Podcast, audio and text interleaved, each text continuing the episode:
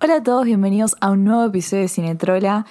La verdad es que este episodio no lo pensaba sacar ahora. Tenía en mi cabeza eh, otro, otro episodio que quería sacar, que era el del Eras Tour. La verdad es que cuando llegué del viaje dije, bueno, tengo que hacer una lista de todos los episodios que tengo que hacer. Y uno de los primeros era el Eras Tour pero la verdad es que es un episodio que se me hace muy difícil de grabar porque es como que cada vez que lo empiezo a grabar realmente, no sé, me pongo a llorar o me, emociono y la verdad que no tengo ganas, no tengo ganas de sacar un episodio llorando. Chicos, les soy muy sincera, tengo pudor todavía, no tengo ganas, no tengo ganas de que me escuchen llorar, no es la idea, siento que no se va a escuchar lindo. Em, así que nada, decidí, decidí ir por otro episodio.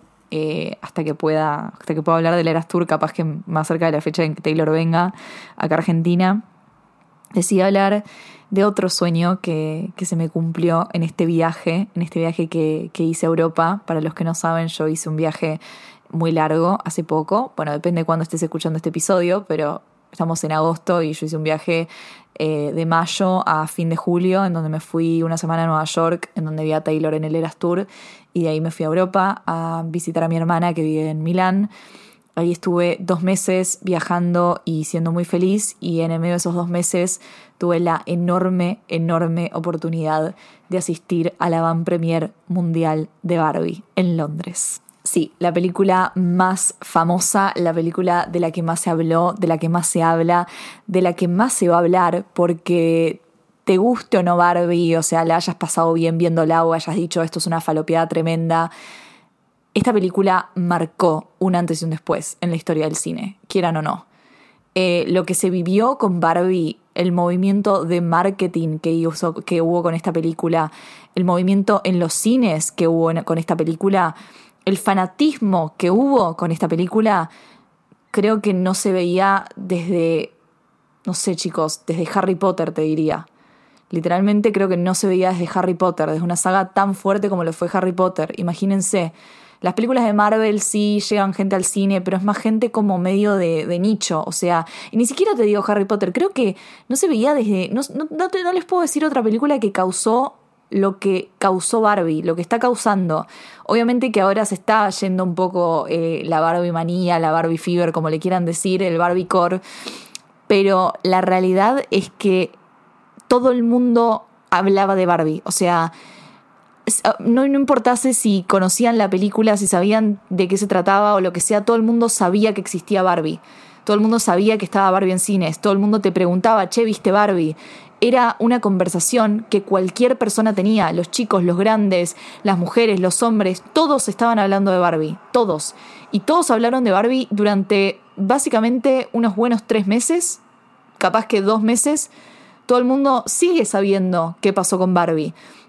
Yo la verdad es que, más allá de que la película me encantó y la pueden escuchar el episodio de Cinetrola y todo lo que pienso realmente sobre la película, sobre la película en sí como, como pieza cinematográfica, creo que la película es un caso de éxito de marketing nunca antes visto en la historia del cine. O sea, yo estuve en el lugar de los hechos, estuve en lo que fue Saban Premier y realmente nadie lo podía creer. O sea, gente que asiste a Van Premiers todo el tiempo dijeron, nunca había algo así. O sea, realmente tuve conversaciones con periodistas que estaban ahí en Londres, que, viven de esto, que también asisten a, tienen la, la, oportunidad y el privilegio enorme de poder asistir a estos eventos semanalmente, hace años y años y años, gente grande, me decían, yo nunca viví esto, o sea, nunca vi algo así con una película. Y es por eso que yo les dije que esta película era tan importante. Es por eso que también tengo un fanatismo con Barbie desde que salió. Porque yo desde el día uno sabía que esta película iba a romper todo, que esta película iba a cambiar todo. Y cuando, me refiero, cuando nos referimos a Barbie cambia vida, yo no me refiero a que Barbie cambia vidas por la, por la narrativa, por la película en sí. Pues sí, la película te puede gustar, no te puede gustar, buenísima, todo lo que quieras. Cambia vidas porque nunca vimos este suceso. Nunca vimos este suceso en los cines. Chicos, los cines se, se llenaron de gente vestida de rosa. ¿Cuándo viste eso? Parecía un culto. Parecía un culto. Y repito, obviamente que vos lo podés ver esto en películas de Marvel o en su momento con Harry Potter, Star Wars, ¿viste? O sea, obviamente son películas que tienen su fandom. Pero Barbie tenía como un fandom que era todo el mundo. O sea, es como que no es que tenías que ser fan de Barbie para ir a ver la película de Barbie. Es como que la nada, todo, no solamente el género femenino, sino que los varones también vinieron al cine vestidos de rosa. Y no es que vos decís, no, bueno, la verdad que vos sos fanática de Barbie. en, la, en la Van Premier de Londres me preguntaban mucho, ¿pero vos sos fan de Barbie? Y yo tipo, sí, cuando era chica era fan de Barbie. Pero después, bueno, sí, vi las películas, todo, la dibujito, pero no es que yo en mi vida diaria soy fan de Barbie. No tengo póster de Barbie. Creo que hay muy poca gente que sigue siendo fanática de Barbie cuando es más grande. Pero tiene que ver con algo mucho más profundo, tiene que ver con algo mucho más como te diría, humano, sociológico, ¿no? Ahí podemos hacer un estudio entero de por qué la gente se obsesionó con Barbie, por qué es un pop culture reference, porque también es, eh, refiere a la vuelta de los 2000, a la vuelta de lo girly, por qué se piensan que ahora todo el mundo está, ay, lo, lo, femenino, lo chick flick, todo, lo rosita, es como que, ¿por qué?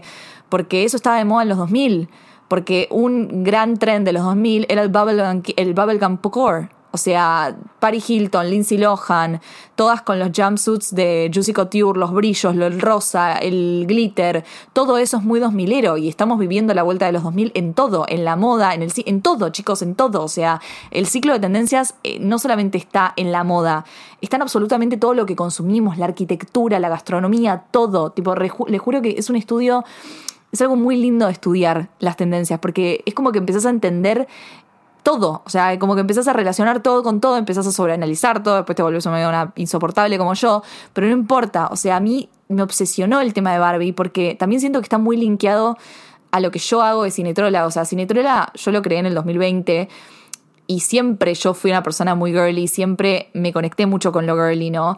Eh, y en un momento yo en Cinetrola empecé a hablar de todas estas películas, de Gossip Girl, de qué sé yo, y sin querer queriendo es como que me sumé a una ola que venía, que era la ola de los 2000, la vuelta de los 2000.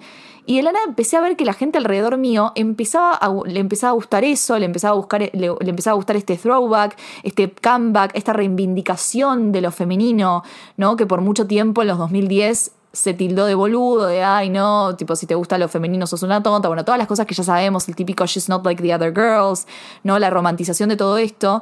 Y es como, a ver, el mundo funciona así. El mundo es no, no, nunca, no, no es que algo va a durar para siempre. Ya va a venir un momento en donde va a pasar lo mismo, ¿eh? O sea, este boom de lo femenino, de la nada van a venir un montón de personas y van a decir, no, no, no está bueno ser femenino, ¿entendés? No, no, no, lo tildamos de boludo de vuelta. Porque así funcionan las tendencias, ¿entendés? Entonces Barbie llegó en un momento en donde lo girly está en el pico y obviamente que iba a ser un boom cultural. Eh, obviamente que lo iba a hacer y lo fue. Y toda esta introducción que les acabo de dar es para explicarles por qué yo me obsesioné por completo con ir a la Avant premier de esta película. Agregándole a todo esto que, les dije recién, la película está dirigida y escrita por una mujer que yo amo muchísimo y que ya me canso de decirlo, chicos, Greta Gerwig, ya lo saben, mi primer episodio de Cinetrola es, sobre, es de Franceja, mi película favorita, protagonizada por Greta Gerwig, dirigida por Noah Baumbach y coescrita por Greta y Noah, juntos. Barbie está dirigida por Greta y está coescrita por Greta y Noah. O sea, ¿ustedes entienden el momento full circle que fue mi vida? Y además el hecho de que yo me llamo Bárbara y me dicen Barbie. Vayan al episodio de Barbie de Cinitrola y van a entender lo que para mí fue en la última escena con ella diciéndose Bárbara. Bueno, todo eso ya lo pueden escuchar en este Cinitrola. Pero acá les voy a hablar de la experiencia de lo que fue para mí ir a esa van premier. Y no solamente la experiencia de lo que fue ir a Saban Premier, pero sino todo lo que vino después, el revuelo que se hizo con el reel, lo que fue que se me vuelva a virar un reel, que me empieza a seguir un montón de gente. Yo pasé de tener 20.000 seguidores en Instagram a tener ciento y pico en cuestiones de tres semanas, lo cual no es normal, no es algo que pasa, no es algo que es eh, recurrente en la vida de la gente, ni mucho menos en los creadores de contenido que tienen que hacer un montón de cosas para tener esos seguidores. Se los dice una persona que, lo sabe, que yo tuve 20.000 seguidores, pero en cuestión de dos años. O sea, yo en realidad empecé a usar bastante Instagram en el mediados de 2021 y recién había conseguido 20.000 seguidores, que no es poco, pero imagínense que la comparación entre conseguir 20.000 seguidores en dos años a conseguir 80.000, más de 80.000 en tres semanas, es una locura. Y a pesar de que uno puede decir, ay, no, se le cumplió el sueño, y a pesar de que ahora todo el mundo, yo de la nada voy a eventos, o, o me cruzo con amigas, o familia, lo que sea, y me dicen, ay, felicitaciones por todo lo que te está pasando, y qué sé yo, y es como que a mí me pasa que sí estoy feliz, pero al mismo tiempo tengo algo que se llama el síndrome del impostor, impostor syndrome, que es algo muy natural y que le pasa a un montón de gente, creo que le pasa a todos. Eh, así que nada, voy a hablar un poco de eso, voy a hablar de lo que fue para mí vivir este momento, cómo llegué ahí. Y todo se remonta al día que nos enteramos la fecha en la que se iba a estrenar Barbie. Eh, nos, nos, enteramos por, por, las noticias que Barbie se iba a estrenar el 21 de julio de 2023. Esto nos entera, nos lo enteramos en abril de 2022, para que se den una idea. Yo en abril de, 2022 estaba pasando un momento bastante raro en mi vida, estaban habiendo muchos cambios en mi vida y cuando me entero de esto, es como que yo me agarré de este sueño, de este objetivo, porque ustedes saben que para mí los sueños son objetivos por cumplir. Entonces yo me agarro de este objetivo y digo, tengo que conseguir esto, porque cuando, básicamente cuando se me está yendo toda la mierda en mi vida, yo lo que hago es agarrar un objetivo a largo, uno a corto plazo y uno a largo plazo, y baso toda mi energía en eso. O sea, yo vuelco toda mi energía en esto. Y con esto les quiero decir que yo soy de Capricornio. o sea, esto es lo más Capricornio que van a escuchar, pero es real, es un método terapéutico que tengo yo. Es como que a mí no, no a veces no me permito estar triste o no me, parece, no, no me permito como caer en ese hoyo profundo que se, a veces uno puede caer cuando está muy triste o cuando se te va toda la mierda. Entonces yo en ese momento dije, me tengo que, tengo que ponerme esto, esto, este objetivo. Yo, yo voy a ir a la van premier de Barbie. Y empecé a repetirlo y, se los empecé a decir a ustedes en Instagram. Y es como que, a ver, obviamente que yo decía, esto es un sueño recontra re loco. De acá a que me inviten a la van premier de Barbie va a pasar un montón. O sea, yo realmente no creía que se iba a cumplir. Pero al mismo tiempo no podía parar de repetirlo. Porque así soy yo. Yo es como que a mí me gusta manifestar de esa manera. Ni siquiera es que yo en mi cabeza digo estoy manifestando. Es como que lo veo más como como, como para ponerme contenta a mí misma, ¿no? Porque me gusta vivir en una nube de pedo, porque me gusta cumplir mis sueños, por lo menos en mi cabeza, y siento que si una se lo cree lo suficiente, las cosas pueden pasar. Y la vida, la verdad, que me dio la razón en muchas de esas cosas. Mucha gente debe, debe decir, bueno, Barbie, en realidad vos estás manifestando sin que te des cuenta, y probablemente sea así, porque en mi cabeza es como que esas cosas van a pasar, ¿entendés? Pero al mismo tiempo también yo soy una persona racional, quieras o no, y digo, ma para que Warner te invite a la van premier de Barbie, tiene, tenés que ser muy, muy grosa porque si van a invitar a alguien, va a ser a una persona y vos sos una pibita con un podcast y sí, tenés re engagement en Instagram, todo lo que quieras, pero igualmente no estás en la tele, no estás en un medio tradicional y eso viene con un montón de cosas en contra. O sea, hay un montón de cosas a favor y al mismo tiempo hay un montón de cosas en contra que te tenés que bancar y que bueno, nada, lo que ya sabemos y que les conté un montón de veces. Pero entonces, bueno, nada, yo tenía este sueño, qué sé yo, no tenía absolutamente nada planeado, empecé a crear, a crear mucho contenido sobre Barbie, eh, empecé como a armar de Barbie un branding, un branding propio, me jugó muy a favor que mi nombre es Bárbara y que me dicen Barbie desde que tengo uso de la razón. Es como que yo, obviamente, soy una persona que a mí me obsesiona el branding y me obsesiona como crear una marca. Yo creo una marca, Sin es una marca y la creé desde cero yo. Y realmente es como que dije, bueno, voy a agarrar Barbie y lo voy a convertir en parte de, mi marca. O sea, yo quiero que la gente escuche Barbie y piense en Cinetrola. Entonces empecé a crear mucho contenido sobre Barbie en diferentes plataformas. Lo empecé a crear en TikTok, lo empecé a crear en Twitter, lo empecé a crear en Instagram. Es como que mi objetivo era que Barbie signifique Cinetrola. Y esto no quiero decir como, ay, no, me apropié la película. No, chicos, esto les estoy hablando de un lado súper marketinero. Eh, les estoy diciendo 100% sincera, así se hace el branding. O sea, realmente yo, es como lo de Gossip Girl. Son cosas que son muy parte de mi personalidad, porque Gossip Girl es mi serie favorita. Ayer me quedé hasta las 4 de la mañana viendo Gossip Girl. Pero yo de manera muy inteligente agarro todas las cosas que son parte de mi personalidad y las convierto en mi branding, en mi marca. O sea, mi marca es mi personalidad, literalmente pero creo contenido excesivo sobre esas cosas porque yo quiero que la gente lo relacione con mi medio, lo relacione no solamente conmigo, sino con Cinetrola. Para mí es importante eso y eso hice con Barbie. Empecé a crear contenido sobre Barbie en todas las redes porque así tiene que ser. cosa. yo quería eso, yo quería, quería que, que, algo, que algo pasase. O sea, ni siquiera era como, bueno, para que me den algo, lo que sea, pero era más un tema de, de como, no sé si satisfacción propia o decir como eh, si sigo haciendo así, no sé, la gente, qué sé yo, ¿entendés? Puede, puede ser que pase algo. No, no sé cómo explicárselos. Fue un tema de, me estoy preparando para este momento. Y además me encanta crear contenido sobre cosas que me gustan, como ya lo saben. Y bueno, y nada, fue pasando el tiempo, fueron pasando los meses. Eh, yo de la nada planeé un viaje a Nueva York para ir a ver a Taylor, al Eras Tour en mayo. Eh, entonces es como que nada, se medio que se me, se me fueron los planes por cualquier lado, porque era como que era nada en mayo, iba a estar en Nueva York, como yo en julio, iba a estar en, en LA o, en Europa, porque tampoco sabíamos bien dónde iba a ser la premiere de Barbie, y medio que me entregué. Me entregué al destino, después por las vueltas de la vida, y con mucha ayuda de, de la gente que me sigue, yo pude irme de Nueva York a Europa a visitar a mi hermana.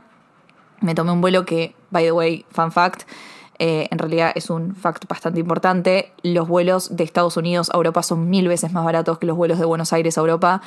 Por si alguien necesita saber esta información, sépanlo que yo hoy vi un vuelo de Nueva York a Milán a 180 euros, para que se den una idea. O sea, y un vuelo de Buenos Aires a Europa te, puede, te sale más de 2000 aprox. O sea, para que se den una idea de, lo, de la diferencia de, precios que hay. Pero bueno, nada, punto aparte, sin entrar a la viajera. Cuestión que yo, nada, planeé un viaje a Europa, pero no estaba nada relacionado con Barbie. Cuestión que en el medio de este viaje que yo estoy haciendo, Barbie empieza a tener revuelo, Barbie empieza a hacer su rueda de prensa, empieza a haber mucho marketing, qué sé yo, empiezan a ir por un montón de lugares y ellos dicen que van a hacer un World Tour, básicamente un tour de prensa. Nombran las ciudades a las que van a ir y entre esas, entre esas ciudades está Londres y Berlín. Yo estaba en Milán en este momento, estaba en Europa. Entonces imaginarán que a Londres y a Berlín estaba a un avión de una hora de distancia. No había mucha, no había mucha diferencia. O sea, realmente yo me iba a tomar el avión. A mí no me importaba nada. Los aviones adentro de Europa también son bastante económicos. Yo a Londres viajé por 30 euros y de vuelta, para que se den una idea. Soy, voy a ser muy sincera con todos los precios para que ustedes de nada sepan que, que realmente fue como todo muy, muy espontáneo y muy, no sé, o sea, pasó yo cuando veo el video ese de, del tour digo, tengo que ir. O sea, yo no sé, no sé, no entendía nada, no tenía ningún tipo de información, chicos. Yo, obviamente, que me estaba constantemente comunicando con, con Warner de, de, Argentina, diciéndoles, yo estoy acá, cualquier cosa, por favor, tipo, cualquier cosa que tengan, sepan que yo me pago el pasaje. O sea, no me importa nada. Tipo, yo voy, me pago un hostel, duermo en el parque, no, no me importa, yo tengo que estar ahí. Como ya les dije muchas veces, las oportunidades para los periodistas en Argentina, en Argentina en cuestiones del exterior son nulas, chicos. O sea, les diría que casi nulas. O sea, casi nulas, alguna que otra oportunidad hay. Les habla una persona que fue a entrevistar a Margot Robbie en el 2020, en enero de 2020 en México. Oportunidades hay cada vez menos, les voy a ser muy sincera. Eh, con la pandemia se abrieron muchas posibilidades para entrevistar actores, actrices, directores, todo demás a través de, de, Zoom y otras plataformas virtuales, lo cual está buenísimo, conferencias de prensa virtuales y eso te abre un montón de más oportunidades. Pero la realidad es que el viaje, ¿no? El viaje y el acceso a eventos internacionales es muy acotado. Es muy acotado porque, nada, porque les chupamos un huevo afuera. Yo les voy a ser muy sincera. Es muy difícil ejercer esta, esta profesión acá, más cuando querés cosas que son como más grandes. O sea, yo soy periodista. Chicos, a mí yo quiero cubrir festivales internacionales, yo quiero entrevistar a gente que, que, admiro de toda la vida, quiero tener la posibilidad de entrevistar algún día a Scorsese, a Greta Gerwig. Yo lo quiero hacer y por eso es que, que, mil veces tanteo la, la, idea de irme afuera, de ir a trabajar afuera, a pesar de que yo amo mi país y mi ciudad y todo. Yo soy una persona que, que nada, que quiere, que quiere más, siempre quise más. Entonces esa sería como la razón por la cual yo en un futuro, si no sé, pasa y me voy, ¿entendés? Porque a veces se hace muy difícil el tema de, de, ser periodista de cine en Argentina. Si hay una oportunidad, siempre va a ser para los medios tradicionales o por alguien que está en la tele. Esto es 100% real eh, y yo amo, amo ejercer esta profesión, amo escribir, amo comunicar, amo hacer este podcast. Yo lo hago porque es terapéutico y se los digo mil veces. Acá, si yo gano plata es por otros trabajos que tengo y por, no sé, colaboraciones con marcas y esas cosas, pero a mí nadie me paga por hacer este podcast. Yo no tengo sponsor ni nada por el estilo. Eh, entonces es como que nada, cuando lo haces de puro amor y qué sé yo, obviamente que también querés ciertas cosas, porque ser periodista también se trata de entrevistar, de poder asistir a, lugar, a, eventos, como a cubrir festivales de cine, conferencias de prensa, bueno, todo lo que ustedes ya saben. Entonces para mí realmente era un sueño asistir a esta Van Premier y sabía que lo iba a tener que conseguir sola. Yo, siempre fui muy consciente que lo iba a tener que conseguir sola. Obviamente nunca perdés las esperanzas, te comunicas o lo que sea, pero yo entiendo que nada, que las oportunidades son casi nulas. Entonces, eh, y más en un evento como lo es en Londres, ¿no? Que es muy grande. Entonces yo lo que hice fue recurrir a mi comunidad hermosa eh, en Instagram y les pregunté, les dije, chicos, ¿alguno sabe algo de estos eventos? Porque de la nada ellos aparecían un día en Australia, otro día en Canadá, otro día en Seúl. O sea, es como que de la nada estaban en este tour que yo no entendía cuándo iba a pasar lo de Londres, hasta que un muchacho muy bueno, uruguayo, un chico uruguayo llamado Gonzalo, que vive en Londres. Gracias Gonzalo, si estás escuchando este podcast, te agradezco con, todo mi corazón. Es un chico uruguay que está viviendo en Londres y que me, habló de, puro amor en Cinetrola y me dijo, che, Barbie, eh, la van premier de Barbie es tal día en Londres, en tal lugar. Y si llegas a las 8 de la mañana, te van a dar una wristband para poder asistir a la, eh, a la pink carpet, ¿no? A la, alfombra roja, que en este, en este caso era la alfombra rosa. Y yo digo, pero ¿cómo, no, o sea, ¿cómo, es, cómo, ¿cómo pasó esto?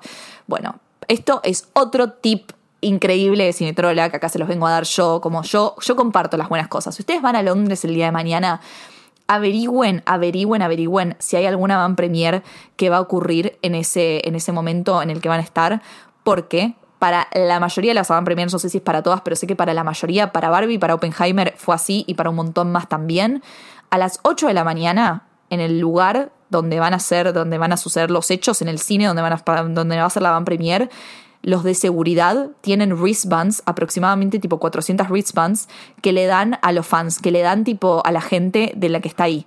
Literal. Tipo, o sea, puedes ir al de seguridad y decir, che, tienes una wristband para la premier de Oppenheimer y te la da. Literalmente te la da, chicos. O sea, esto es así 100% real. Y de ahí salen los fans que ustedes ven en la tele o en las fotos. Vieron que, la gente es tipo, que los actores de la nada sacan fotos con los fans que están ahí en la valla. Bueno, eso, esos son los fans que les dieron la wristband cuando llegaron a las 8 de la mañana. O sea, esa fui yo. Que no llegué a las 8 de la mañana, llegué a las 4. Llegué a las 4. Yo estuve con los vagos en, en, Leicester Square, chicos, que es como si te dijese Times Square de Nueva York. Imagínate, imagínate lo que fue. Chicos, lo, que fue, yo estaba, casi fui pollo mil veces, pero no importa. O sea, el chico me, dice esta información y digo, yo esto no puede ser real. Y él me dice, sí, tranqui, llegando a las 8 de la mañana estás re bien. Porque esto, entiéndase, que para la mayoría de las películas, si vos llegas a las 8, vas a conseguir sí o sí wristband. Porque lo que pasa con Barbie no pasó con ninguna otra película. O sea, la gente no tiene fanatismo por el cine. O sea, sí, ciertas personas tienen fanatismo por el cine, pero no todas. O sea, es como que no es algo, no es como un concierto, no es como que me dijese está Taylor Swift, ¿entendés? No, obviamente. Eh, pero bueno, nada, este es un datazo muy importante que si lo quieren hacer, averigüen, toda esta información está en internet, igual ustedes buscan Avant Premiers London y les va a aparecer, créanme. Em, entonces yo cuando me dice esta información el chico dije, ya está, me saqué un vuelo a Londres, chicos. Me saqué un vuelo a Londres, me saqué el hostel, todo, yo de la nada me a Londres, comunicándoselo a mi hermana, a mis sobrinas. Imaginen lo que fue para mis sobrinas. Yo tengo una sobrina de 13 y las otras dos tienen 6 y 4. Y yo de la nada contándoles que iba a la premier de Londres. Esto fue un momento muy lindo, como yo como tía, porque es como que mis sobrinas, tipo, se quedaron como impactadas, no entendían lo que estaba haciendo. Sobre todo la de 13 me decía, tipo, pero ¿cómo que te vas a ir? Y yo, tipo, yo voy a ir, lo voy a conseguir, ¿entendés? Yo lo voy a conseguir, voy a estar adentro, no me importa nada. Me estaba yendo con una mano adelante y otra atrás. No tenía absolutamente nada garantizado, chicos, nada. Pero yo tenía toda la fe del mundo. Yo dije, esto lo voy a conseguir. Esto lo consigo, como que me llamo Bárbara Belén Miranda y les acabo de decir mi segundo nombre. Em, entonces nada, me, tomé el vuelo a Londres, un fin de semana me fui. Em, no, mentira, no fue un fin de semana, me fui un martes. Me fui un martes, llego ahí, qué sé yo, al hostel, papá, papá, papá, papá, papá, me voy directo a Leicester Square, que era donde estaba, em, donde iba a pasar, estaba, donde iba a ocurrir la van premier de Barbie el día después, a la noche, el día siguiente, perdón. Entonces me voy y veo cómo están preparando todo. Yo como, ay, por Dios, me muero, boludo. Estaba todo, chicos. Estaban preparando la red carpet, la pink carpet. Entonces, como yo volviéndome loca, me encuentro, viste, a los de seguridad, le empiezo a preguntar a los de seguridad, una siempre tiene que tener, viste, el insight. Los de seguridad me dicen, efectivamente, si venís a las 8 te vamos a dar la wristband. Yo le digo, bueno, voy a venir temprano. Dice, no, no hace falta venir temprano. Ah, yo yo no soy tonta. O sea, yo, uno, soy argentina. Dos, yo sé muy bien lo que está pasando con esta película. La gente está loca por esta película. La gente va a venir temprano. Y yo no voy a dejar, eh, no, no, voy a, no voy a confiarme. No me puedo confiar. Vengo desde Buenos Aires por esto. O sea, no hay chance de que yo me confíe. De la nada empiezo a hablar con uno de seguridad que nada, pegamos buena onda, yo le digo que me llamo Barbie, viste, empecé, yo no saben cómo robé con mi nombre. O sea, este era el momento en donde yo iba a robar por completo con el hecho de que me llamo Bárbara. O sea, chicos, yo encima no le decía a la gente me llamo Bárbara, yo le decía a la gente me llamo Barbie. Yo decía, imagínate que se enteran que me llamo Bárbara y no sé, pierdo todo el poder que tengo acá. Les juro que este era un pensamiento recurrente que yo tuve durante estos dos días. Y cuando le dije al de seguridad, me llamo Barbie, él no lo podía creer. Porque, entiendan el contexto de esto, en Estados Unidos, en realidad afuera en general, Estados Unidos, Inglaterra, cualquier lugar afuera, no es normal que a las bárbaras les digan Barbie. A las bárbaras les dicen o Bárbara o Barb o Bar. o sea, no, no existe el apodo Barbie. Es muy raro que les digan Barbie. Porque Bárbara afuera es un nombre bastante de vieja. O sea, yo cada vez que voy afuera y digo, tipo, me llamo Bárbara, la gente es como que se queda tipo, uy, ese es nombre de vieja, ¿entendés? Ese es el nombre de mi abuela. Y obviamente a la gente grande no le dicen Barbie. Pero bueno, cuestión que yo empecé a robar con este nombre, me encontré al de seguridad, se llamaba Ashley. Ashley literalmente me salvó la vida. Ashley lo amamos con todo nuestro corazón. Ashley es parte del Cinetrolaverse. Eh, y él me dice, yo le cuento, bueno, que amaba a Greta Gerwig, viste todo, que, bueno, venía de Argentina, eh, no sé qué, y él me dice, bueno, mira, si vos mañana conseguís una wristband, yo te juro que me voy a encargar de conseguirte algo en la Van Premier. Yo voy a hacer que, la gente sepa que te llamas Barbie. Y yo como, no, no, no puedo, ¿entendés? Literalmente digo, Ashley, gracias, te quiero con todo mi corazón, ¿entendés? Pero bueno, Ashley me da un consejo y me dice, cae temprano porque, y acaba algo muy importante, un punto muy importante de la historia. En los eventos de afuera, no solamente Europa, Londres, sino que esto también pasa en Estados Unidos, hay un tipo de gente, hay un como unos, parece, es como, como una tribu urbana, es una tribu urbana de gente que vive de ir a estos eventos, no solamente eventos, sino a la salida de hoteles o a la salida de, charlas o a la salida de algún lugar donde va a salir, donde va a estar una, una celebridad. Y ellos van a esos lugares con fotos eh, y cosas que tienen que ver con esta celebridad para que se lo firmen. Y después ellos revenden esos autógrafos, esas cosas autografiadas. Esto es literalmente un trabajo que lo hace gente grande, lo hace gente de más 40, o sea, esto es realmente un job. O sea, hay gente que vive de esto, que vive de ir a las avant premiers, que vive de ir a eventos con celebridades para únicamente hacer esto. O sea, no son fans, simplemente son gente que está trabajando de esto. Y son el peor tipo de gente, ¿ok? Yo me los he encontrado mucho cubriendo festivales, están afuera de las avant premiers, o sea, de charlas que voy de la nada también están afuera. Eh, y es gente que generalmente es bastante maleducada y te empuja, siempre van a querer estar como en la valla, ¿no? Como porque quieren el autógrafo. Y realmente es como, e, es, es una especie muy, muy rara, chicos, les juro que es una especie muy rara y son como los primeros que están en la fila para todo. Entonces, Ashley, el de seguridad, me dice, vení temprano porque, mira, toda esa gente, y era como un grupo de gente grande, ya están acá. O sea, ya van a estar acá y se van a quedar a dormir toda la noche. Yo, ¿pero qué?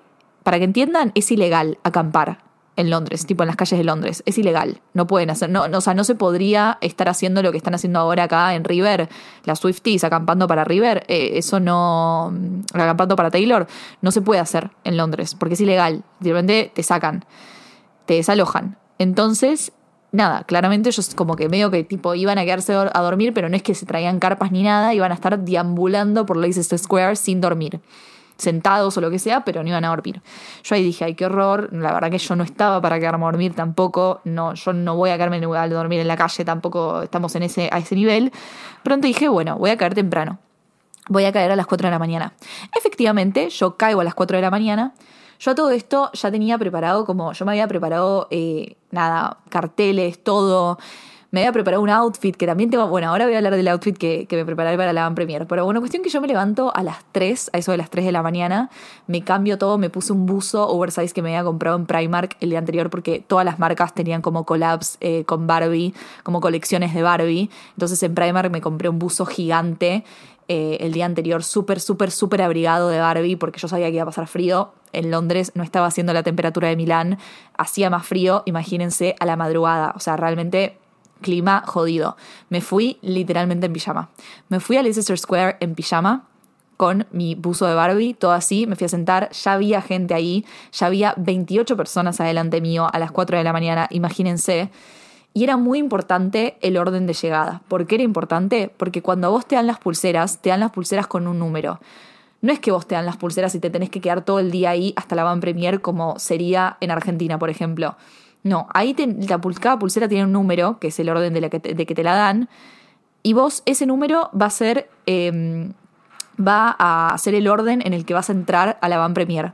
Entonces vos tipo te dan la pulsera y te dicen, bueno, volvé acá a las 5 de la tarde y a las 5 de la tarde puedes volver y vas a entrar en el orden de tu numerito.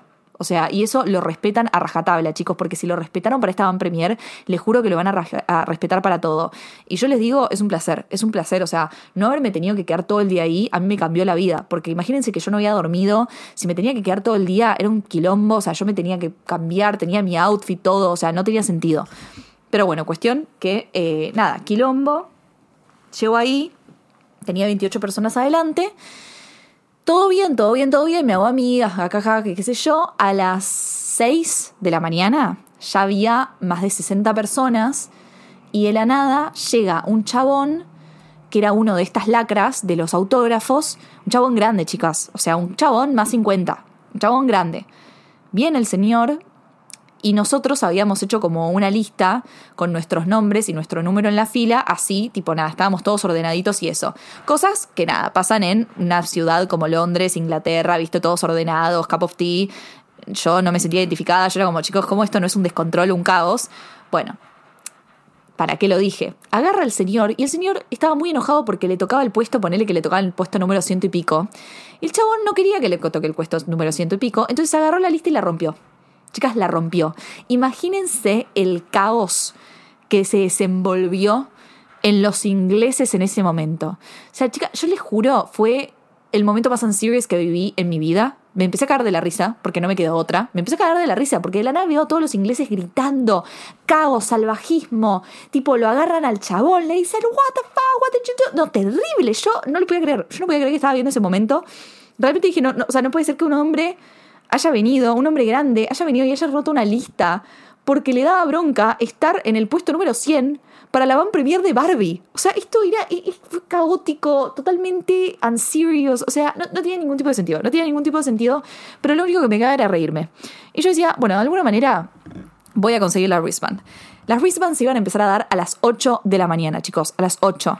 En ese momento se hizo descontrol, claramente ya no había tal fila porque la gente que estaba atrás aprovechó este descontrol y se puso adelante. Bueno, quilombo, quilombo, quilombo, quilombo.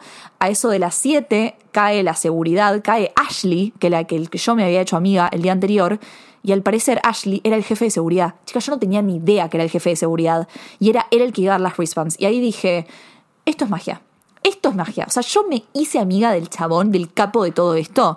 Y ahí Ashley me mira y me sonríe. Y yo dije, no lo puedo creer. Esto, esto me tenía que pasar a mí. Esto, esto estaba destinado. Esto estaba destinado. Yo tengo que tener la wristband. Imagínense, ahí en la seguridad dice, por favor, pónganse en fila, si no, no vamos a dar wristbands, qué sé yo, ta, ta, ta, ta, ta, ta. Nadie la escuchaba. ¿Qué pasa? Tipo siete y media empieza a llegar la gente que claro, que flasheó que podía caer a cualquier hora, que podía caer a las 8 y le iban a dar la wristband tranquilamente. Chicos, empieza a caer gente de cosplay, ¿ok? Gente que se levantó, se fue a tomar el café, se tomó su tiempo para vestirse. Yo estaba en pijama, o sea, yo estaba en pijama, chicos, ¿cómo te vas a venir de cosplay? No hay tiempo que perder. Igual me daba pena porque esa gente ya no iba a tener entrada. Ya había más de 400 personas a este punto. Ya había más de 400 personas y era todo un caos. Y la gente que caía tipo a las 7 y media de la mañana no entendía qué estaba pasando porque era como no entiendo, si yo pensé que tipo llegaba a las 8 y me iban a dar la wristband. No, no, mi cielo, no, claramente que no. Bueno, voy a resumir esta parte. Empieza el momento en donde nos iban a dar las wristbands y ellos lo que hacían era ir a grupos de A20, les lo llevaban al cine y la de Warner te daba la wristband con tu número. Bueno, ahí nos dicen, si tienen que hacer una fila ya. Y yo, la única manera que tengo de explicar lo que pasó acá es diciendo que soy argentina. Si sos argentina, vas a saber lo que te estoy contando en este momento. O sea, yo me pude colar en esa fila porque soy argentina, porque me crié en un país de que si no sabes colarte, si no sabes eh, ser un poco punga, no, no se puede. O sea, no se puede. Vos tenés, que vos tenés que ser un poco vivo, un poco más vivo que los demás. Y bueno, yo fui más viva que los demás. ¿Qué quieren? Tipo, mis amigas que me hice en la fila estaban sorprendidas con mis skills me dijeron, pero ¿cómo hiciste eso? Fuiste muy silenciosa, fuiste como muy, uh, y yo como, casa, lo tengo en la sangre, lo tengo en la sangre. Y lo tuve en la sangre. Efectivamente, Ashley me vio todo este proceso, me sonrió, me dijo, viste que ibas a entrar, Barbie. Y yo como, ah, no puedo, no puedo, no puedo. Me agarraron, me agarraron en las primeras 20 y tuve la wristband número 6.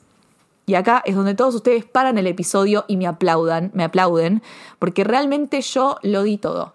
Lo di absolutamente todo. De la nada iba a ir a la van premier de Barbie, chicos. O sea, iba a ir a la van premier que esperé tanto tiempo. O sea, entienden que esta era la confirmación de que se me iba a cumplir el sueño. Tipo, yo, yo lo había prometido. O sea, un año antes había dicho, voy a ir a la van premier de Barbie, cueste lo que cueste, lo voy a conseguir. Y lo conseguí. O sea, para mí es muy loco eso. Para mí es muy loco ese momento en donde, en donde pude cumplir lo que les prometí, lo que me prometí a mí. Ese objetivo que había puesto que era, o sea, chicos, asistir a la, a la van premier de Barbie. ¿Entienden? Es la van premier creo que más esperada por todo el mundo. Era la película que estaba hablando todo el mundo, la, tipo la película más importante del año, de la década, de nuestra generación. La película que explotó todo. O sea, una parte del Barbenheimer. Ustedes entienden eso y yo estaba yendo, yo iba a ir. Claramente, yo ahí me, me puse a llorar mirando el London Eye. No, no entendía absolutamente nada. Fue uno de esos momentos en donde real me abracé a mí misma y me puse a llorar entre que tenía mucho sueño y entre que no podía creer lo que estaba pasando. Era como, no, no, no, no puede ser, o sea, no, no puede ser que esta sea mi vida, no puede ser que esto se me haya cumplido, no puede ser que este viaje sea real, que vi a mi artista favorita, que me cantó mi canción favorita y que ahora esté yendo a la van premier de la película que más esperé. O sea, película que va a dirigir, que dirigió mi directora favorita, la persona que vengo siguiendo desde los 18 años, ¿entienden? O sea, realmente para mí tipo significaba absolutamente todo este momento, significa absolutamente todo, para mi carrera, para, para todo, y, y, no sabía lo que iba a pasar, yo no tenía ni puta idea de lo que iba a pasar. Yo no planeé nada, yo no planeé nada de lo que iba a hacer en la Van Premier, ni nada por el estilo. Yo de ahí me fui al, al hostel a cambiarme. Y bueno, básicamente yo me disfracé, me disfracé de, de Barbie periodista, ese fue mi outfit para la Van Premier. Todo mi outfit fue thrifteado, todo fue vintage, excepto la remera de Barbie que me la compré en Primark y el micrófono que lo compré en una juguetería con mi sobrina Uma, que me ayudó a encontrarlo. Y para mí, como todo el proceso de prepararme para la Van Premier fue, fue como vestirme como me vestía cuando era chica, cuando me ponía a jugar. Realmente fui, fue ir a jugar. Yo le prometí a mis sobrinas antes de ir que yo estaba yendo a jugar. Yo no me puse presiones a mí misma como usualmente hago, porque quería que este sea un momento para reconectar con mi yo de chiquita y recordarme por qué hago todo lo que hago y por qué quise ser periodista en un primer lugar. Yo cuando empecé a querer ser periodista sin saber que lo estaba queriendo era cuando estaba practicando entrevistas sola en mi casa cuando era chiquita y era parte de un juego en donde yo como que veía YouTube y veía los, las entrevistas de mis artistas favoritos y es como que yo jugaba a entrevistarlos o jugaba a que me entrevisten y sin querer queriendo estaba jugando a ser periodista. Entonces yo quería como reconectar con eso, quería reconectar con ese juego, porque Barbie en sí es un juguete. Barbie es un juguete con el que yo jugaba cuando era chiquita y esta es una historia de un juguete y de, y de jugar, porque la película en sí está puesta como si fuese un juego de grandes. Entonces, nada, quise reconectar con ese, con ese lugar, con esa niña interior dentro mío, como Barbarita, Barbie. Em, y bueno, me vestí de periodista, me prometí a mí misma que no me lo iba a tomar en serio, que ni siquiera fue un micrófono, micrófono verdadero el que yo llevé de la nada. Yo estaba haciendo esas historias tipo reportando y ustedes diciéndome, Barbie, el micrófono no anda. Y no, obvio que no anda, chicas, era un micrófono de karaoke trucho de una juguetería. Yo estaba jugando, yo no fui ahí en serio a, qué sé yo, no. Yo estaba jugando a ser Barbie periodista y me puse a reportar y jugué porque yo vivo jugando. Yo todo lo que hago es un juego. Entonces nada, me puse a grabar, dije, ya está, estoy en la van primero de Barbie, voy a hacer lo que se me cante. Eh, puedo hacer lo que se me cante porque no estoy cubriendo para ningún medio, estoy cubriendo para el mío, entonces puedo hacerlo de la manera que se me cante, que de la manera que se me plazca. Y no saben la libertad que tenés con eso cuando sos periodista. Tampoco estaba yendo como prensa, entonces tampoco tenía que quedar como uh, bien, como profesional, porque cuando estás yendo como prensa hay ciertas reglas que tenés que cumplir, como no puedes estar en modo fan. Y como estaba yendo como prensa, dije, me chupo todo. Realmente yo voy a estar ahí y voy a llorar si es necesario, ¿entendés? Es como que este es mi momento, este es un momento para mí, para mí y se tenía que dar de esta manera. Y, y nada, y pude entrar y pude ir y de la nada estaba ahí adentro Y fue todo un proceso muy loco porque de la nada estaba en la valla, o sea, yo los iba a ver, estaba en una pink carpet, estaba en un evento de esta magnitud que nunca me había pasado, yo nunca había estado en una alfombra roja como de afuera, ¿no? Lo máximo que había sido fue en México cuando fui a la van premier de Birds of Prey, pero nunca había estado en una de Londres, viste como todo era muy, todo era muy perfecto, la decoración, de la nada había un host que empezó como nada a, dar regalos, le empezó, tenía como, literalmente tenía cinco bolsas de regalos y una de esas bolsas de regalos me la dio a mí porque me llamaba Barbie, o sea, esto es real y ahí es donde me vino el almohadón y me vino un almohadón de, una B, un llavero y un cepillo de pelo. Y, y, bueno, ya todo era mágico, o sea, yo ya, yo ya no podía pedir más, realmente yo no podía creer que esté viviendo ese momento. Y de la nada, nada, empezaron a llegar las personas, Em, y empezó a llegar gente y, es como que de la nada, no sé, estaba como en un, en un fever dream, estaba en un, en un fever dream que no entendía absolutamente nada. Y viene el momento de ella, ay Dios, no, no, voy a hablar de Margot. También me crucé, yo vi a Dualipa, vi a Sam Smith, vi a Nicole, la de Bridgerton. Eh, bueno, vi a, a, a, bastantes, a The Sex Education, vi a los dos chicos. Bueno, vi celebrities, qué sé yo, pero yo les quiero hablar de, Margot. Voy a hablar del momento con Margot. Chicos, yo no sé cómo contar este momento. O sea, no, no, sé cómo explicarlo. No sé cómo, cómo hablar de esto. Porque realmente no tiene sentido porque de la nada la gente viene y me dice te felicito. Y yo como, ah, no sé qué decir, no sé qué decir, no sé, qué decir. Porque mm, yo no lo planeé, lo que pasó, realmente no lo planeé. Cuando estaba viniendo dije, voy a hacer el High Barbie. O sea, dije, voy a hacer el High Barbie. O sea, ya está, tengo que hacer el High Barbie, claramente. La verdad que ella es la celebridad más angelical del universo y es muy buena persona. Yo la entrevisté en enero de 2020 y ya sabía el tipo de persona que era, yo ya sabía que era una dulce, que se para con cada persona que conoce y le habla, puede tener una conversación con ella, es muy humana, es muy australiana.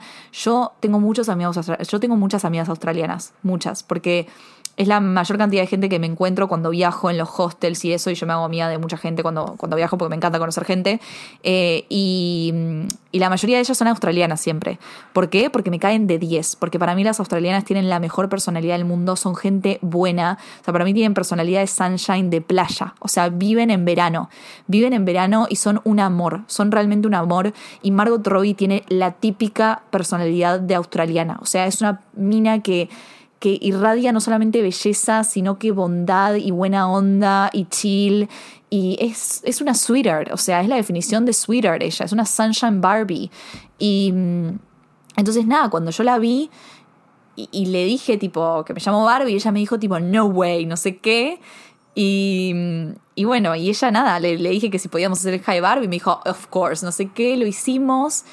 Y después de que lo hicimos, yo le muestro que yo había hecho un diario, yo hice un diario en Canva, porque yo como era la Barbie periodista, hice un diario falso de Barbie News con notas que literalmente escribí yo, tipo notas falsas de Barbieland, y se las mostré. Tipo, se las mostré y ella lo empezó a leer el diario, chicas, lo empezó a leer y no lo podía creer. Me dice, tipo, ¿Did you write this? Y yo como, sí, tipo, yes, y no lo podía creer. Dijo, tipo, that's amazing, no sé qué. Me dice, do you want me to sign this? Y yo, tipo, le digo, sí, dale. Y le digo, poné lo que quieras. Y me escribió Hi Barbie, Margot. Ay, no, no. Chicos, esto es real, esto es real. Lo tengo yo acá, el, el, el coso lo tengo que encuadrar. Y, mm, y bueno, nada. Y después también le dije que estaba usando un Vivian Westwood. Obviamente me di cuenta al toque que estaba usando un Vivian Westwood. Eh, y no, me pareció hermoso, o sea, me pareció hermoso que esté usando un Vivian Westwood en Londres, eh, muy, muy a tono. Y, le dije y me dijo, well, how could I not, how could I not do it? Tipo, como no, no, no, no, como no iba a usar un Vivian Westwood. Y, y, bueno, nada, y ahí le hablé del vestido, tipo, hablamos ahí un poquito y, bueno, después se fue. Y yo como que, bueno, todo ese momento para mí fue un fever dream. Después vino Ryan, que básicamente nos chamullamos. Eh, yo como que no me quedé petrificada con sus ojos, eh, como nos sacamos una foto me agarró el celular, le dije gorgeous, él me tiró una cara de, ¿eh? Zarpada, ¿viste? Bueno, pasaron cosas con Ryan, pasaron cosas, chicos, pero no importa, porque quiero hablar de lo de Margot, quiero hablar de este momento, porque ya voy 43 minutos y yo no quiero que todos mis episodios ahora de ahora más duren una hora porque me copo hablando y porque ustedes me dicen que pueden durar dos horas y me van a escuchar. No es la idea, no es la idea. quiero que mis episodios duren un poquito menos de una hora, si puede ser. Así que, nada, em, cuando yo subí el reel de Margot, por así decirlo, tipo subí la historia y el reel y qué sé yo, ni en pedo pensé que se iba a transformar en lo que se transformó. Para los que no saben, eh, es un reel, el de High Barbie con Margot, es un reel que se me volvió extremadamente viral. Lo vio un millones de personas, lo repostearon muchísimas páginas internacionales, de la nada me entrevistaron de The Times, de CNN. Es como que de la nada era un internet meme. Y, y es como que para mí fue muy fuerte porque acá fue el momento en donde como que me subieron de la nada muchísimo los seguidores en Instagram. Tipo pasé de tener 20.000 a tener ciento y pico en literal tres semanas y es una locura y realmente no lo planeé y me cambió mucho como me cambió bastante la vida de alguna manera porque me surgieron oportunidades increíbles que al mismo tiempo me cuesta como aceptar y les voy a ser muy sincera y capaz que ustedes escuchen esto y digan tipo, sos una desagradecida de mierda, pero todo lo que viví yo, una vez se los dije, que es cuando vos vivís, cuando yo por lo menos vivo algo tan grande y tan fuerte y tan lindo, o tan algo que soñé, y capaz que ni siquiera lo soñé, pero es tipo algo tan grande que, que digo, tipo, es un sueño que ni siquiera me animé a soñar, ¿no? Yo lo llamo así. No siempre es todo felicidad. Hay un poco de bajón en todo eso porque todo lo que sube baja y es como que a mí me pasó que después de la van premier de Barbie quedé como en un estado de numb total, mal, es como que no podía entender lo que me estaba pasando, me agobió mucho, tipo todo lo que sucedió, la internet, ver mi cara en todos lados, tampoco es algo muy lindo, no es algo de lo que yo como que quería que pase tampoco, o sea, nunca hubiese querido que mi cara esté en absolutamente todos lados, tipo no no no no no hago esto por eso claramente. Y me dio bastante ansiedad y también sentí mucho lo que se llama el síndrome de impostor, porque, mm, ¿qué pasa? Yo de la nada tenía, no sé, me subieron más de 80.000 seguidores en tres, en tres semanas y digo, ¿me lo merezco esto? O sea, ¿yo qué hice para merecer esto? Grabar un video con Margot Robbie diciendo Hi Barbie. ¿Entendés? Y es como que me, me, entraron esas dudas y, me empecé a sentir como esa ansiedad de decir, no me lo merezco, esto no es real, son seguidores que salieron de la nada, ¿viste? Como que a mí me pasa mucho eso y yo sé que a un montón de gente le pasa, porque esto te puede pasar en cualquier rubro, o sea, de la nada te, te cae una oportunidad increíble y decís tipo, che, pero yo qué hice para merecer esto? O sea, yo hago esto, o sea, yo puedo estar con esta gente, tipo, esto es muy grosso para mí, ¿no? Y me pasó, y me pasa hoy con las oportunidades que me caen. Yo por esto de la nada, chicos, voy a planear viajes a Nueva York, o sea, me contactó una marca tan grande como Turismo City para para pedirme tipo de que yo sea host en viajes a Nueva York y que los organice yo, y no solamente a Nueva York, sino a un montón de lugares más. Y es como algo muy grosso, muy grosso, que yo, eh, repito, son sueños que ni siquiera me animé a soñar, porque eran tan grandes que era tipo, wow, sí, sí, dale, yo voy a hacer viajes a Nueva York, pero nunca en mi vida me imaginé que, que lo iba a poder hacer en serio. Y es como que la nada me cayó esto que dije, che, ¿qué onda? O sea, esto es real, o sea, me está pasando a mí, Barbie, Barbie, Little Barbie, Little Podcaster Barbie. Eh, Ustedes entienden que esto es, un proyecto que yo empecé en pandemia porque estaba aburrida y porque quería hablar. Eh, y se transformó en algo enorme. O sea, de la nada estaba en la van premier de Barbie, que obviamente yo no es que conseguí la van premier de Barbie porque alguien me invitó. Fue porque me desperté a las 4 de la mañana y porque fui y porque soy viva y porque se dieron las cosas de la mañana que se tenían que dar. Pero yo creo que hay magia en algo de eso. Desde que Taylor me cantó Clean y ganamos en el Mundial, yo estoy convencida que, existe la magia. Pero todo esto también me hizo creer que hay algo, o sea, algo tiene que haber. ¿Entendés? Porque es como. Como yo de la nada terminé, tipo, saliendo de esa man premier, mirando al London Eye, mirando al skyline de Londres, caminando por el bridge y diciendo, tipo, what is life right now? Porque cuando, cuando yo me fui de, de, de mi laburo como de medio tradicional de cine a principios de 2020, después de entrevistar a Margot Robbie, a mí me invadieron un montón de miedos de que decir, de decir tipo, no voy a tener ni en pedo la misma cantidad de oportunidades que tenía en este medio. Porque obviamente es mucho más fácil tener como trabajar para un medio y que ese medio te dé las oportunidades eh, para entrevistar gente o para ir a eventos o para cubrir festivales o para cualquier cosa que tenga que ver con el rubro, ¿no?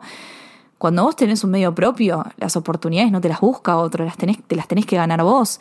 Tenés vos que mandar los mails, tenés vos que hacerte valer por, por vos misma, tenés que, que hacer todo lo que yo ya les dije. Y no es fácil, no es fácil, no hay oportunidades. Hay casi, hay poquísimas oportunidades. Entonces, obviamente que yo cuando de la nada me fui de, ese medio, de la nada me estaba mandando sola con un podcast en medio de la pandemia, dije, o sea, hubo un montón de momentos en donde me frustré y, me sigo frustrando, decir, puta madre, no puede ser, tipo, que no tengo oportunidades, que no me surjan entrevistas, que qué sé yo, y es como, no, no, no, no, no, no, no. Y de la nada pasó esto. De la nada pasó esto. Y, y fue como, ¿cómo puede ser? ¿Cómo puede ser que esto lo logré yo? Lo logré yo estando acá y, y laburando y haciendo un montón de cosas que hago para conseguir todas las cosas que tengo, porque nada, nada me lo regalan, tipo, o sea, yo no tengo ningún tipo de contacto, nunca tuve ningún tipo de contacto en el mundo del cine, ni nada por el estilo. Em, y es como que, que la nada me pase esto, fue como, ¿qué? ¿Qué? No, no tiene sentido, no tiene sentido. Y fue uno de esos momentos en donde me tuve que abrazar a mí misma y decirme, lo conseguiste, porque al mismo tiempo yo misma me estaba diciendo, tipo, que no, no, como estaba medio disociando, estaba disociando con la situación, porque sentía como, como esto no me puede estar pasando a mí, no tiene sentido, esto no, no, no, no como que no lo, no lo entendía. Em, y obviamente hoy que pasó más tiempo y todo se calmó, es como que ahora, ahora lo empiezo como a entender y empiezo a entender que esto es algo, esto es parte de algo más grande y es lo que les estoy diciendo, de todo el laburo que yo hice, de todo el contenido que creé y de que de alguna manera eso se puso allá afuera. Y, la cantidad de gente que, que, me vino a hablar, que me vino a mandar mensajitos, que ustedes me vinieron a decir, te lo mereces, eh, no había nadie que, que se merezca estar ahí más que vos, sos la Barbie argentina, tengo un montón de cosas que yo chicos, yo no, no les puedo explicar que realmente me llena en el alma, me llena en el alma porque nada, nada de lo que conseguí lo hubiese conseguido sin ustedes, porque si yo sigo haciendo esto es porque sé que hay alguien que me escucha del otro lado. Porque yo siempre digo, es mucho más fácil hacer las cosas y seguir haciendo las cosas cuando sabes que hay gente que te escucha, que hay gente que te lee, que hay gente que te ve. A mí no saben la satisfacción que me da saber que si yo tiro un episodio afuera, ahí afuera lo van a escuchar. Ustedes le van a, le van a, van a apretar play y van a escuchar la hora que dura este episodio. ¿Entendés? Y me van a decir, Barbie, queremos más, queremos la, la versión de dos horas, ¿entendés? Y es como que a mí, yo no sé si algún día lo voy a entender o lo voy a ser consciente de esto. No sé, sí, soy consciente, pero no sé si algún día lo voy a poder asimilar. Porque no, no, no sé, eh, tiene que ver con algo de que sea algo propio, de que, como, como dice Greta de Barbie, Barbie es algo, Barbie es un juguete que hicimos los humanos, no es una creación de, de Ruth Handler, fue una creación de Ruth Handler para su hija. Y en sí, todo lo que hace, una película también es algo que hace un humano, que hacen un montón de seres humanos. Todo lo que tenemos en nuestra vida es algo que hacemos nosotros con nuestras manos o con nuestra creatividad. Entonces es como que Cinetrola es algo que hice yo también, es algo que hice yo, es mi creación, es mi Barbie. Se podría decir eso, pero es verdad, o sea, es mi... Estoy como yéndome por las ramas probablemente en este momento, pero es, es, mi creación. O sea, es lo que yo hice en producto de un montón de cosas. Yo siempre les digo que es producto del aburrimiento y de la gana que tenía de hablar la pandemia, pero es producto de mucho más producto de una Barbie que existió en ese momento, en abril de 2020, y necesitó, necesitó hacer esto porque necesitaba terapia, necesitaba hacer terapia a través del cine y a través de, de, hablar, y lo hizo, y hoy eso se transformó en otra cosa para esta Barbie, ¿entendés? Entonces es como que es algo que, que es muy lindo para mí y, y bueno, y también el momento que yo viví en, en la van premier con Greta, que, que, a pesar de que no me puse a sacar una foto con Greta, yo había hecho un cartelito que decía tipo, thank you Greta for making movies. Y ella vio ese cartel y nos miramos y me dijo thank you. O sea, y fue como ese momento, eh, literalmente fue como la última escena de Frances de ellas dos mirándose, o sea, fue eso. Y, y eso, como que ella haya sido como la razón por la cual hice mi primer episodio, porque Frances es mucho de Greta. O sea, a pesar de que no es una película que dirigió ella, es una película que protagoniza y que coescribió ella y tiene mucho su esencia. Y Frances no sería Frances sin Greta. Y fue la película con la que yo la descubrí. Y, y no sé, fue todo muy full circle. Que haya sido con Margot, que yo haya entrevistado a Margot, a Margot en el 2020, en enero de 2020, justo antes de, irme de ese laburo y crear Cinetrola. Fue todo muy destinado, chicos. O sea, fue realmente, fue muy destinado, fue muy mágico. Y yo no sé si con esto les quiero decir luchen por sus sueños esas cosas, porque creo que es mucho más que eso. Y no quiero ser Walt Disney, la verdad. Pero solamente les quiero decir que, que esto pasó y que, y que yo no sé si algún día lo voy a, lo voy a creer, o voy a asimilarlo. Y, y, sé que, y sé que voy a seguir por mucho tiempo sintiendo el impostor syndrome, ¿no? Pero también es muy importante que uno siempre como que se apoye a sí mismo y, tenga esos momentos en donde te abraces y te decís, che, me lo merezco, ¿sabes qué? Te lo mereces. Te lo mereces porque no es solamente que hiciste un video diciendo Hi Barbie con Margot Robbie, venís haciendo un laburo de la concha de la lora hace tres años y medio. Venís hablando de esta película desde que Greta Gerwig lo dijo en una entrevista de 73 Questions de Vogue. O sea, vivís de esto, hablas de esto, lo haces por pura pasión y te lo mereces. Y es algo que ustedes también, tipo, espero que se digan con sus respectivos trabajos y con sus respectivas pasiones, porque de la nada nos surge una oportunidad o lo que sea, y a veces hasta tanteamos dejarla ir o, o dejarla pasar porque no nos sentimos capaces de hacer esto. Créanme que yo, a mí me pasó un montón de veces. A mí un montón de veces no me sentí capaz de hacer algo cuando me propusieron algo y tanteé la idea de no hacerlo pero por suerte nunca dejé, nunca dejé que eso me detenga, o sea, siempre hice las cosas porque a pesar, y no quiere decir que no tenga miedo, me lleno de miedo, o sea, estoy llena de miedos, estoy llena de ansiedad, estoy llena de dudas, estoy llena de todo como todos nosotros porque todos somos seres humanos, pero lo importante es no dejar que eso como te detenga, no dejar que eso como que te, te, restrinja a hacer algo, ¿no? Em, y así es como, así es como un día llegué a la van premier de Barbie. Se los dije en abril de 2022 cuando todo se me estaba cayendo encima y lo cumplí en julio de 2023, cuando todo se estaba acomodando, porque así es la vida.